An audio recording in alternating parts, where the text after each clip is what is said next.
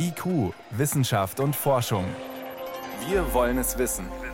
Ein Podcast von Bayern 2. Welcher Impfstoff ist der beste? Es gibt Hinweise darauf, dass man den besten Schutz gegen Corona bekommt, wenn man verschiedene Impfstoffe kombiniert. Gleich mehr dazu. Außerdem geht es bei uns heute um eine völlig verrückt klingende Idee, die uns vielleicht beim Kampf gegen den Klimawandel helfen könnte. Ein neuer Regenwald aus Algen im Meer. Das alles und mehr in der nächsten halben Stunde. Los geht's. Wissenschaft auf Bayern 2 entdecken. Heute mit Stefan Geier. Fast zwei Millionen Menschen in Deutschland sind einmal mit AstraZeneca geimpft worden und dann, während sie eigentlich auf die nötige Zweitimpfung warten, sind sie verunsichert worden wegen Meldungen über sehr seltene Nebenwirkungen. Letztendlich ist die Situation jetzt so, dass AstraZeneca nicht mehr für Menschen unter 60 empfohlen wird. Die Ständige Impfkommission setzt bei der Zweitimpfung auf den Wirkstoff von BioNTech. Eigentlich ist es eine Notlösung, aber vorläufige Ergebnisse einer spanischen Studie geben jetzt Hinweise darauf, das könnte vielleicht sogar besser sein als eine zweite AstraZeneca-Impfung. Irgendwie ist das ganz schön verwirrend. Gut, dass ich das jetzt Carsten Watzel fragen kann. Er leitet die Immunologie an der Technischen Universität in Dortmund. Herr Watzel, ich grüße Sie. Schönen guten Tag, Herr Geier. In dieser Studie hat man jetzt gezeigt, man erhält einen sehr hohen Wert von Antikörpern bei dieser Kombination. Erst AstraZeneca, dann BioNTech. Für Sie überraschend? Ehrlich gesagt, nein, so etwas hätte ich erwartet, weil es gab schon Tierstudien, wo man genau so eine Kombination getestet hat. Und da hatte sich auch schon gezeigt, dass die Kombination aus zuerst AstraZeneca und dann einem mRNA-Impfstoff höhere Antikörperspiegel erzeugt. Jetzt sind es, Sie sprechen es an, zwei Impfstoffe mit komplett unterschiedlichen Wirkmechanismen. Also einmal hat man diesen Vektorimpfstoff, der aktiviert die T-Zellen, die Abwehrzellen, einmal diesen mRNA-Impfstoff, der regt eben die Antikörper an. Warum könnte denn diese Kombination wirklich besser sein? Zum einen muss man ja sagen, so ganz unterschiedlich sind sie nicht, weil beide regen Immunreaktionen gegen das Spike-Protein an. Aber Sie haben recht, der eine macht mehr T-Zellen, der andere mehr Antikörper. Und gerade in der Kombination ist das sehr wichtig, weil T-Zellen sind auch Helferzellen. Das heißt, die unterstützen eine Antikörperproduktion. Und wenn ich mir durch die AstraZeneca-Impfung zuerst einmal diese Zellen induziere, dann kann das der zweiten mRNA-Impfung deutlich helfen, sodass dann noch besser und noch mehr Antikörper gemacht werden. Das heißt, ich bekomme schlicht und einfach das Beste aus beiden Welten dann? Das ist korrekt. Also die Kombination scheint besser zu sein als die Impfstoffe alleine. Was heißt das jetzt, Herr Watzel, für mich als Patient? Also gehen wir mal von der Situation aus, ich bin jetzt schon einmal geimpft mit AstraZeneca. Sage ich dann, wenn ich das zweite Mal komme, lieber BioNTech? Korrekt, das würde ich empfehlen. Und gerade für alle unter 60 ist das ja auch die Empfehlung der Ständigen Impfkommission. Da gab es bisher halt immer sehr viel Unsicherheit, weil es noch keine Studien dazu gab. Da haben wir jetzt die ersten. Das muss jetzt natürlich noch richtig publiziert werden. Aber das sieht ja schon mal alles sehr vielversprechend aus. Und ich glaube, da kann man den Leuten auch äh, so ein bisschen die Unsicherheit nehmen, dass das wirklich sogar die bessere Kombination ist. Dann muss man natürlich auch noch den anderen Fall nehmen. Nehmen wir mich mal, ich bin noch gar nicht geimpft. Wenn ich es mir jetzt aussuchen kann, sage ich dann auch, ich nehme jetzt lieber AstraZeneca plus BioNTech und nicht zweimal BioNTech oder einen anderen mRNA-Impfstoff?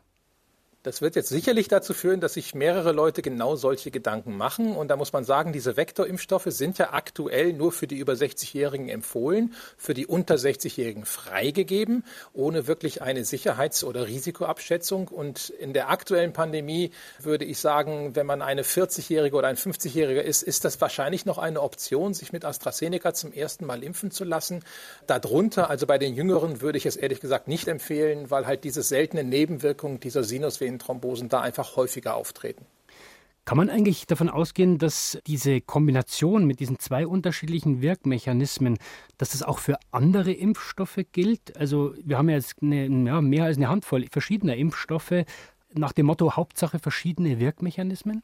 Nicht unbedingt, aber das ist immunologisch gesehen jetzt keine Seltenheit. Also wir machen andere Impfungen auch mit zwei verschiedenen Impfstoffen und von daher ist das jetzt nicht das erste Mal, dass man sowas beobachtet und systematisch wird das auch gerade aktuell in England untersucht.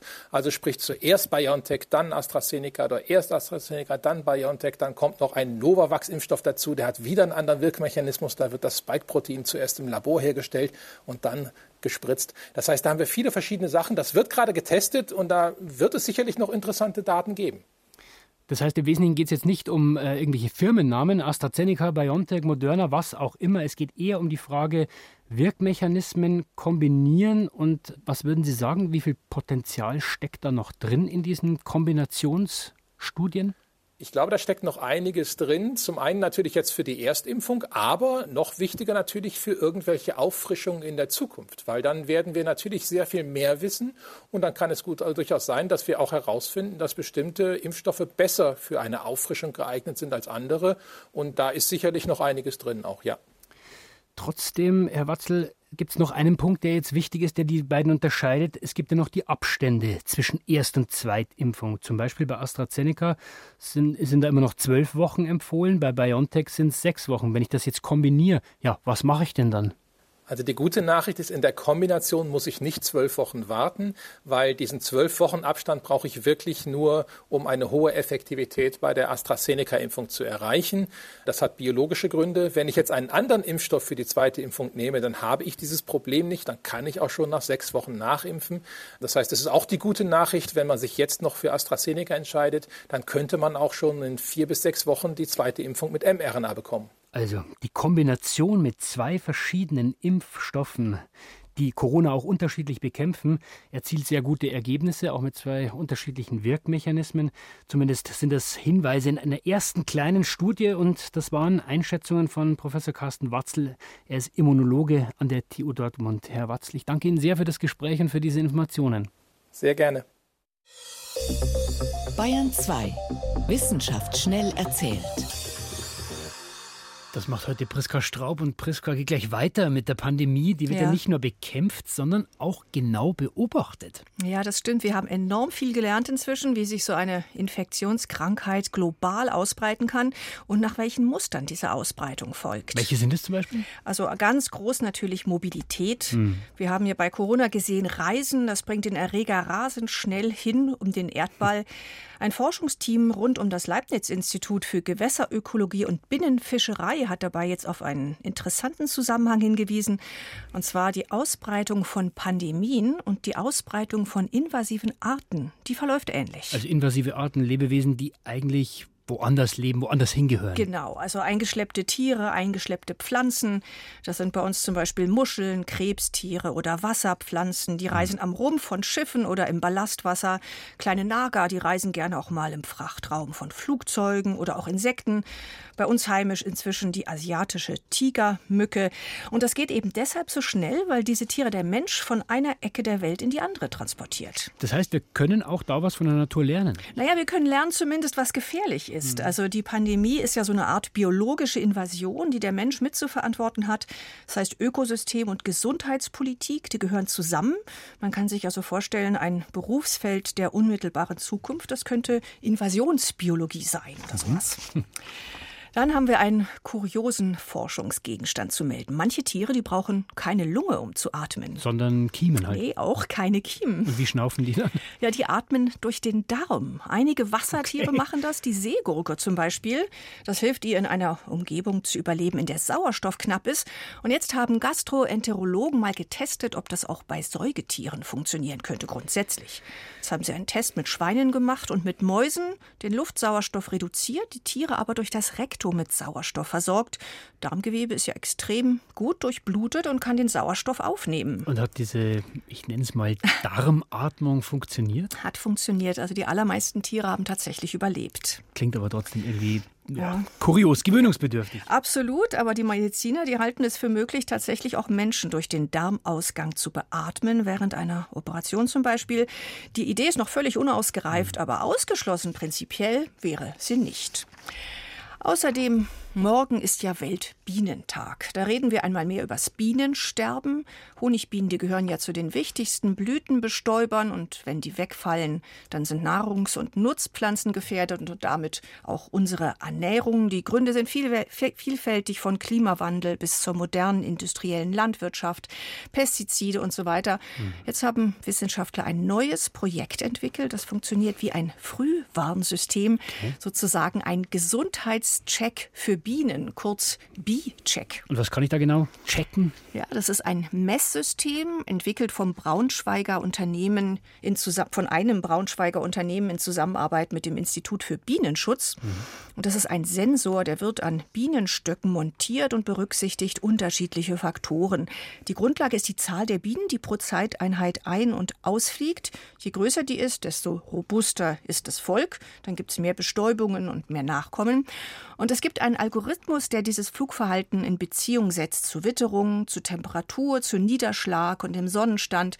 Und daraus kann man einen Zustandsbericht errechnen, auch mhm. über lange Zeiträume hinweg. Und wenn es den Bienen schlecht geht, kann man möglicherweise viel früher eingreifen als bisher. Also klar ist ja, wir brauchen die Bienen. Ja. Ohne Bienen schaut es bei uns schlecht aus. Vielen Dank, Priska Straub, für Gern. die Kurzmeldungen.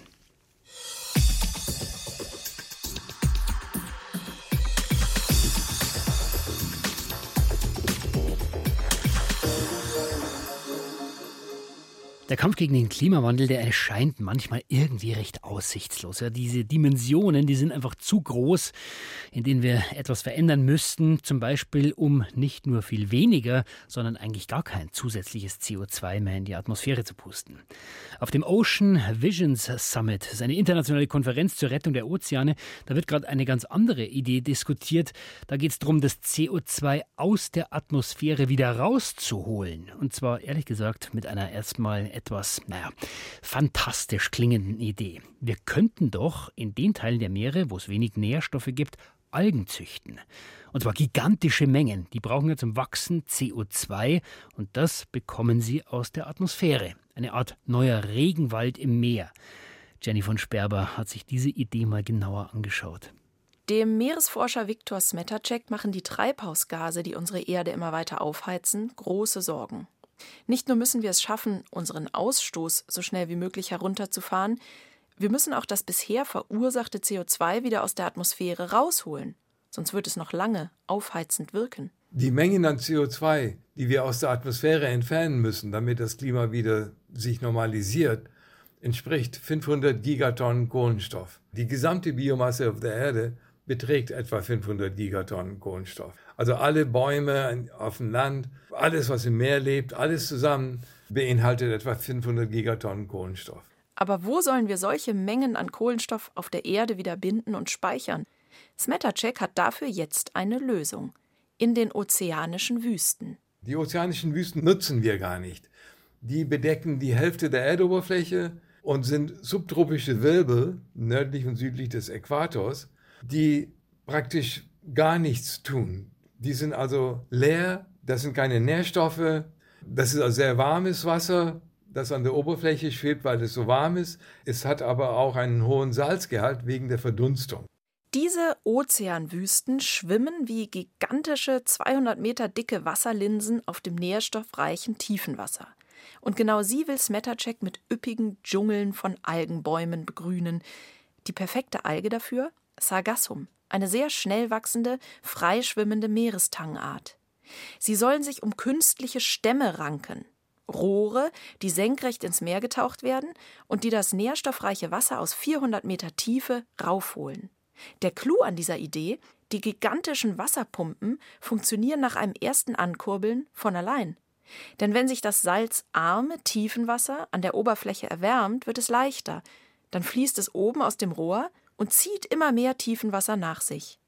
Dieses Prinzip haben japanische Forscher schon in kleinem Maßstab getestet. Gedüngt von Nährstoffen aus der Tiefsee könnten dann große Mengen an Algen in den Ozeanwüsten wachsen und über Photosynthese CO2 binden. Smetacek will sie mit Schiffen einsammeln und als Rohstoff nutzen. Oder auch zu Ballen pressen und in der Tiefsee versenken. Er möchte das offene Meer im großen Stil kultivieren. Der Meeresforscher und Physiker Andreas Oschlies hat von Smetaceks verrückter Idee schon gehört. Er modelliert ökologische und biochemische Prozesse im Ozean, kennt sich also bestens damit aus, was passieren könnte, wenn man die Ozeanwirbel so grundlegend verändert. Oschlis spontane Reaktion? Das Ganze ist sehr fantasievoll. Es erfordert viel Technik, viel Infrastruktur, die gebaut werden muss, die funktionieren muss, die vor allen Dingen im Meer eingesetzt wird, was ja mal ein ziemlich schwieriges Umfeld ist. Grundsätzlich dagegen ist er aber nicht. Wir hätten bisher kaum Möglichkeiten, um das Klimaproblem zu lösen und die Klimaziele zu erreichen, sagt er. Deshalb müssen wir alle Ideen genau durchdenken und testen. Auch die, die ziemlich verrückt klingen. Denn beim Ausprobieren lernen wir ja nicht nur, wie gut eine Methode tatsächlich funktioniert, sondern auch, wie wir große Klimalösungen überhaupt regeln und koordinieren müssen. Schließlich betreffen sie die ganze Welt. Bei Smetterchecks Algenwäldern sieht Andreas Oschlis zwei mögliche Gefahren. Einmal, dass sich das Leben in der Tiefsee verändern wird, wenn große Mengen an Algenballen dort unten lagern, insbesondere die Sauerstoffverteilung. Ich glaube nicht, dass da so ein Ballen jetzt ein paar hundert Jahre liegen wird. Das ist leckeres Zeug letztlich und in der Tiefsee kommt nicht so wahnsinnig viel an. Wir wissen, dass wenn da Wale sterben und runterfallen, dann ist da nach ein, zwei Jahren auch nichts mehr von übrig. Das heißt, die werden benutzt und da steckt Energie drin, die ursprünglich aus der Sonne über Photosynthese gewonnen wurde. Und die wird in die Tiefsee transportiert und nützt dort einigen Lebewesen, wird eben da die Ökosysteme verändern und wird sicherlich auch dazu führen, dass dort mehr Sauerstoff verbraucht wird. Seine zweite Sorge ist, dass die gigantischen Sargassumteppiche an der Oberfläche durch Stürme fortgetrieben werden könnten und an Küsten gelangen oder in Häfen. In der Karibik macht Sargassum nämlich seit einigen Jahren große Probleme, wenn die Algen Küsten überhäufen, faulen und stinken. Viktor Smetacek aber beruhigt. Was einmal in den riesigen Ozeanwirbeln treibt, das kommt da so leicht nicht mehr raus, meint er. Und er erinnert an die großen Mengen von Plastikmüll, die sich in den Wirbeln ansammeln. Den könne man mit dem Sargassum zusammen gleich mitentsorgen. Als mir diese Vision klar wurde, was wir da alles machen können, ist es mir sehr viel besser gegangen. Und seitdem schlafe ich viel besser, weil ich sehe, dass wir eine Lösung haben. Das erste Pilotprojekt der Algenbäume im Meer ist bereits in Planung. Es soll an der Geomar Forschungsstation bei den Kapverdischen Inseln stattfinden. IQ Wissenschaft und Forschung. Wenn Sie mehr wissen wollen, Hintergründe zum Programm von IQ finden Sie unter bayern2.de. IQ Wissenschaft und Forschung. Montag bis Freitag ab 18 Uhr. Und jetzt ist es 18.22 Uhr. Die Zahl der ausgestorbenen Arten, die ist heute größer als gestern. Und morgen werden mehr Tiere und Pflanzen für immer verschwunden sein als heute. Die meisten sind sich einig, dass wir diesen Schwund der Arten stoppen müssen oder zumindest verlangsamen. Die Vereinten Nationen haben deshalb schon vor gut zehn Jahren vereinbart, 17 Prozent der Erdoberfläche sollen Schutzgebiete werden, an Land und in den Ozeanen. Und auf diesem Weg, das haben die Vereinten Nationen jetzt bekannt gegeben, sind große Fortschritte gemacht worden. Über 40 Prozent der Schutzgebiete sind in den letzten zehn Jahren dazugekommen. Aber es gibt erste Kritik, weil nur weil ein Gebiet geschützt ist, heißt es ja noch lange nicht, dass es auch das Richtige ist. Sind diese Erfolge also wirklich so groß, wie es sich anhört? Das konnte ich vor der Sendung Axel Pausch fragen. Er ist Geoökologe am Institut für Biodiversität in Regensburg. Meine erste Frage, wenn man sich mal die Zahlen anschaut. Es ist einiges passiert, viele neue Schutzgebiete sind dazugekommen. Freuen Sie sich eigentlich, dass man sich diesem gesetzten Ziel annähert? Ja, selbstverständlich freut man sich, dass dem Ziel angenähert wird, zumal ich ja dabei war 2010, als das verhandelt wurde. Man muss natürlich aber auch sagen, dass diese 17 Prozent, die man damals festgeschrieben hat, die man bis 2020 erreichen will, jetzt nicht eine wissenschaftliche Grundlage waren, zu sagen, wenn wir das erreichen, dann ist die biologische Vielfalt gerettet, sondern es war eine politische Einigung zwischen denen, die gesagt haben, die damals 10 Prozent, die, die wir haben, naja, wenn wir die auf 12 steigern, ist doch schon was gewonnen. Wir von der EU, wir hatten gesagt, wir würden gern 20 Prozent festgeschrieben haben, dann hat man sich auf 17 geeinigt. Das war sozusagen für uns politischer Meilenstein. Und wenn man jetzt sagen kann, das ist erreicht, dann ist es gut. Aber wenn man sich das Ziel anschaut, das man sich damals gegeben hat, da steht ja nicht nur diese Zahl der Flächenprozent, da steht ja auch, dass die Gebiete da liegen sollten, wo besonders viel biologische Vielfalt pro Fläche zu schützen wäre. Und wenn man sich mal das anschaut, was in den letzten zehn Jahren dazugekommen ist, ist das da nicht der Fall? Na, das ist eben nur teilweise der Fall. Also es ist ja schön, Länder bemühen, große Flächen unter Schutz zu stellen. Und wenn jetzt Kanada sagt, wir stellen große Teile unseres borealen Nadelwaldes unter Schutz, dann kommen da viele Flächenprozent zusammen, weil es halt ein riesengroßes Land ist. Wenn aber gleichzeitig in Indonesien oder Malaysia der asiatische Regenwald abgeholzt wird, um Palmölplantagen draus zu machen, dann kann man das nicht gegeneinander aufrechnen und sagen, naja, dafür hier ist, haben wir was geschützt, dafür haben wir woanders was kaputt gemacht, das passt dann schon. sondern da gehen einfach nach wie vor Ökosysteme verloren, die dringend geschützt werden müssten. Und da reicht es nicht, wenn man sich auf Flächenprozent einigt. Können Sie uns noch ein konkretes Beispiel geben für ein Gebiet, das vielleicht ein bisschen näher ist, in Deutschland oder in Europa, das zwar geschützt worden ist, wo es aber möglicherweise nicht besonders viel bringt? Wenn wir überlegen, wo wir in Deutschland zum Beispiel, wo haben wir unsere Nationalparks? Bei uns in Regensburg hier vor der Haus der Nationalpark Bayerischer Wald, das war halt so ein Randgebiet, Hochlagen eines Mittelgebirges, zu kalt für Ackerbau und Viehzucht. Dieser Wald war da, ja gut, Holznutzung kann man machen, aber dann nehmen wir halt das und weisen da einen Nationalpark aus. Aber nicht, weil man gesagt hat, welches Art von Ökosystem ist denn in Deutschland am gefährdetsten, wo muss denn unbedingt ein Nationalpark hin? Oder wenn wir die Nationalparke an der Küste angucken, Wattenmeer, das ist natürlich auch ein Gebiet, mit dem man jetzt von der Nutzung her nicht so wahnsinnig viel anfangen kann. Und man muss ja auch sagen, die Nutzung wurde gar nicht verboten. Also da wird ja weiterhin Fischfang betrieben, da werden Windräder reingestellt, da gehen Schifffahrtswege durch in den Hamburger Hafen. Es ist ja nicht so, dass nur weil etwas als Schutzgebiet ausgewiesen wird, keinerlei Nutzung mehr da stattfindet. Aber das heißt dann, welche Kriterien müsste man denn eigentlich für so ein Schutzgebiet dann anlegen, damit man auch zusätzlich sagt, das ist nicht jetzt nur diese Fläche, sondern es hat auch, es ist auch sinnvoll? Ja, man müsste eben gucken, wo sind sogenannte Hotspot Areas, also wo ist die Biodiversität pro Fläche am höchsten und dann, wie gefährdet sind denn verschiedene Ökosysteme? Also wenn Sie nach Brasilien gucken, ist ein großes Land. Die stellen im Amazonas-Urwald viel unter Schutz, freut sich auch die ganze Welt, grüne Lunge und so weiter. Jetzt gibt es aber in Brasilien auch aber einen Küstenwald, den sogenannten Mata Atlantica. Das ist ein Gebirgszug, der sich an der Ostküste über 1000 Kilometer lang zieht. Davon sind noch vier Prozent übrig von der ursprünglichen Bedeckung dieses Waldes. Wenn ich die erhalten will, müssen Schutzgebiete genau dahin, sonst verliere ich diese paar Prozent auch noch. Und die Arten, die es nur da gibt, sind dann unwiederbringlich weg. Und das, die kann ich nicht woanders erhalten. Ich könnte sie nicht mal wieder ansiedeln, wenn ich sie irgendwo nachzüchten würde, weil der einfach der Lebensraum dann weg ist. Aber ist da nicht auch die internationale Anstrengung, den Artenschutz voranzubringen, am Ende, weil man dann im Endeffekt den Staaten Vorschriften machen muss? Du musst dein Schutzgebiet da machen und du darfst es nicht hier machen, sondern musst es dort tun? Ja, das kann die Konvention über die biologische Vielfalt, die sich diese Ziele gesetzt hatte, nicht juristisch durchsetzen. Das geht auf nationale Initiative.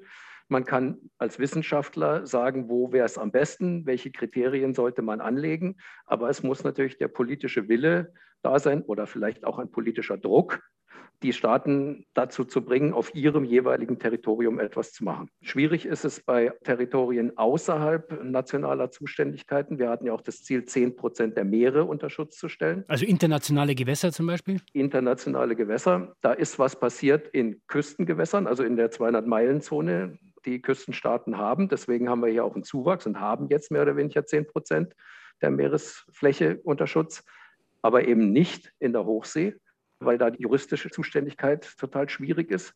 Aber wichtig aus biologischer, ökologischer Sicht wären solche Gebiete trotzdem, wo man dann keinen Fischfang hat, wo man eben sagt, die lasse ich jetzt mal eine Weile in Ruhe. Das müsste aber dann auch jemand kontrollieren, was wieder in internationalen Gewässern viel schwieriger ist als in nationalen, wo jemand klar zuständig ist. Abschließend, was muss denn passieren, Herr Pausch, damit Sie in zehn Jahren sagen, ja, wir sind jetzt weitergekommen, und zwar eben nicht nur bei der Fläche, sondern auch bei der Qualität, nenne ich es mal, dieser Gebiete, also dass wir diese Zahlen wirklich auch mit Leben füllen? Naja, bei uns in Deutschland ist ja so ein Nationalpark noch ganz gut ausgerüstet. Ne? Da gibt es ein Nationalparkzentrum, da gibt es Pläne, da gibt es Mittel, da gibt es Leute, die sich darum kümmern. Wenn wir das jetzt auf internationaler Ebene angucken, es handelt sich ja hier um eine UN-Studie, dann ist es halt in vielen Ländern so, dass zwar riesige Parks ausgewiesen werden, aber überhaupt niemand die Möglichkeit hat, das vernünftig zu kontrollieren. Die Wilderei auf Nashörner findet in erster Linie im Nationalpark statt. Und da könnte man schon auch von Geberseite, und Deutschland wäre ein Geberland, etwas tun, diese Parks besser auszustatten, damit die ihrer Schutzfunktion auch tatsächlich nachkommen können. Also die Fläche der Schutzgebiete steigt, aber das heißt nicht unbedingt, dass es auch immer die sinnvollsten Gebiete sind. Das waren Informationen und Einschätzungen von Axel Paulsch. Er ist Geoökologe am Institut für Biodiversität in Regensburg. Herr Paulsch, ich danke Ihnen für das Gespräch. Gerne. Und soweit war es das von IQ für heute. Am Mikrofon verabschiedet sich Stefan Geier.